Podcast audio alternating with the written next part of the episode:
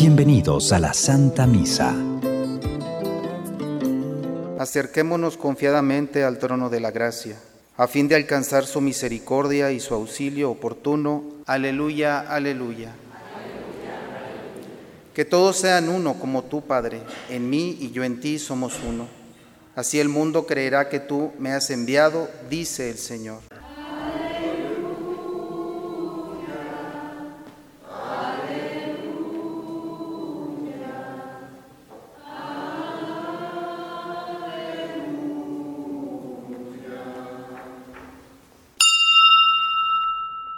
El Señor esté con ustedes, hermanos. Proclamación del Santo Evangelio según San Juan. En aquel tiempo Jesús levantó los ojos al cielo y dijo, Padre, no solo te pido por mis discípulos, sino también por los que van a creer en mí por la palabra de ellos, para que todos sean uno, como tú, Padre, en mí y yo en ti, somos uno a fin de que sean uno en nosotros y el mundo crea que tú me has enviado. Yo les he dado la gloria que tú me diste para que sean uno como nosotros somos uno, yo en ellos y tú en mí, para que su unidad sea perfecta y así el mundo conozca que tú me has enviado y que los amas como me amas a mí. Padre, quiero que donde yo esté, estén también conmigo los que me has dado, para que contemplen mi gloria, la que me diste, porque me has amado desde antes de la creación del mundo. Padre justo, el mundo no te ha conocido, pero yo sí te conozco, y estos han conocido que tú me enviaste. Yo les he dado a conocer tu nombre y se lo seguiré dando a conocer para que el amor con que me amas esté en ellos y yo también en ellos. Palabra del Señor. Hoy el Evangelio de San Juan nos presenta eh, una oración de Jesús. Hemos estado en esta semana escuchando esta oración y hoy Jesús pide por nosotros, no solamente te pido por los apóstoles, por los míos, sino te pido por todos los que van a creer en mí a través de la palabra de ellos, nosotros. Y pide para, por nosotros para que seamos uno, para que vivamos en unión. La expresión máxima de, del cristianismo es la inclusión. En, en el tiempo de Jesús era muy difícil entender esto. Hay tres grandes culturas en este momento cuando Jesús está hablando de esto. Por una parte los judíos que excluyen a todos los que no son parte del pueblo de Israel, porque es el pueblo de la promesa. Luego están los romanos, si no es ciudadano romano, entonces no eres nadie. Y para ser ciudadano romano, entonces era muy complicado, se excluye a una gran población y los griegos, que por otra parte la sabiduría griega, si no participan de la sabiduría griega y de toda su filosofía, entonces tampoco. Era un mundo excluyente. Y entonces, en, en un mundo tan agresivo, Jesús viene a participarnos de su divinidad, a incluirnos, para que sean como nosotros. Todavía hoy en día los grupos se hacen más fuertes en una identidad. Y lamentablemente la identidad siempre excluye a los otros. La propuesta del cristianismo es una identidad que incluye al otro. San Agustín decía, en las cosas importantes siempre la unidad. En otras que no son tan importantes, en otros temas, la libertad, pero siempre la caridad. Es decir, siempre en las cosas más importantes, y hay que ver qué son las cosas importantes.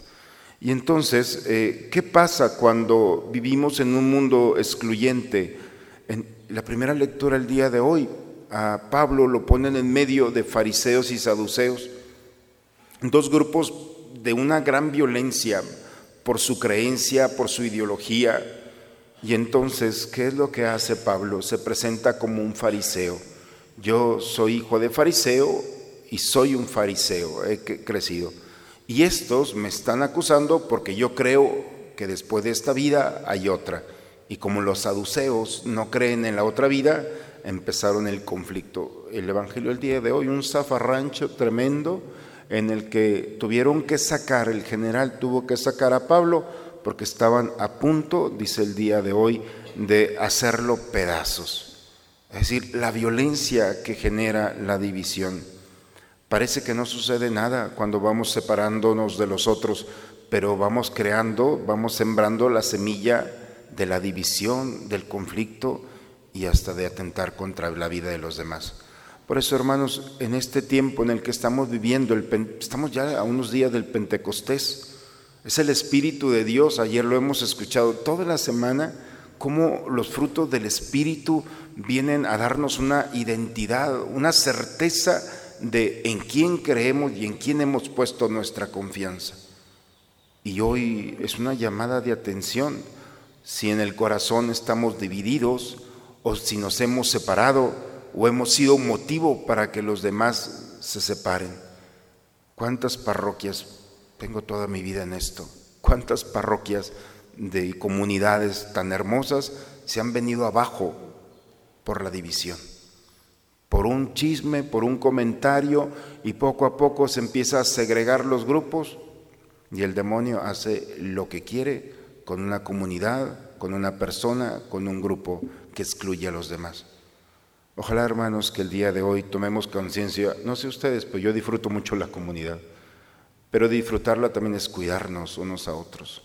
Y cuidarnos, el mejor elemento y esencial para estar aquí es nadie está fuera del proyecto del Señor. Nadie. Todo el que llegue aquí debe causarnos la alegría y debemos cuidar nuestra unidad. Es la expresión máxima, lo hemos escuchado, para que sean uno. Jesús no pidió otra cosa.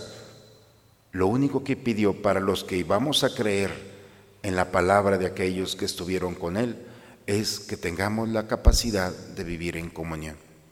Ojalá que el día de hoy nuevamente renovemos este espíritu de comunión, vivamos como hermanos, y en un mundo excluyente pongamos nosotros la semilla del cristianismo, que es incluir al otro en el misterio del Señor. En el nombre del Padre, del Hijo y del Espíritu Santo. Este es el Cordero de Dios que quita el pecado del mundo. Dichosos nosotros los invitados a la cena del Señor. Señor, yo no soy digno de que entres en mi casa, pero una palabra tuya basta. Yo les aseguro, dice el Señor, les conviene que yo me vaya, porque si no me voy,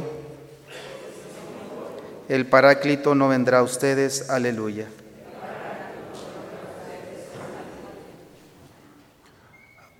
Al celebrar con alegría esta festividad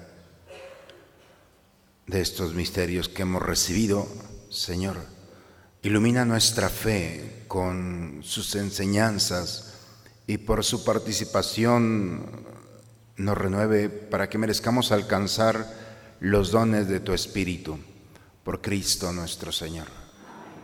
El Señor esté con ustedes, hermanos. La bendición de Dios Todopoderoso, Padre, Hijo y Espíritu Santo, descienda sobre ustedes, sobre sus familias y permanezca siempre. Pues hermanos, creo que la oración de cada uno de nosotros siempre tiene frutos, pero la oración de Jesús más. Y hoy el Señor nos recuerda que ha orado por nosotros, por la unidad, para permanecer juntos. Esa es la esencia del cristianismo. Ojalá, hermanos, que esto que el Señor nos recuerda sea, por una parte, una responsabilidad y por otra parte, la alegría de decirle a este mundo con sus estructuras que no tiene poder, que no tiene esencia. La verdadera ciencia, esencia es cuando hacemos participar al otro del misterio que Dios ha puesto en nosotros. Vayamos, hermanos, a compartir este momento con aquellos que nos esperan. La misa ha terminado. Un buen día para todos.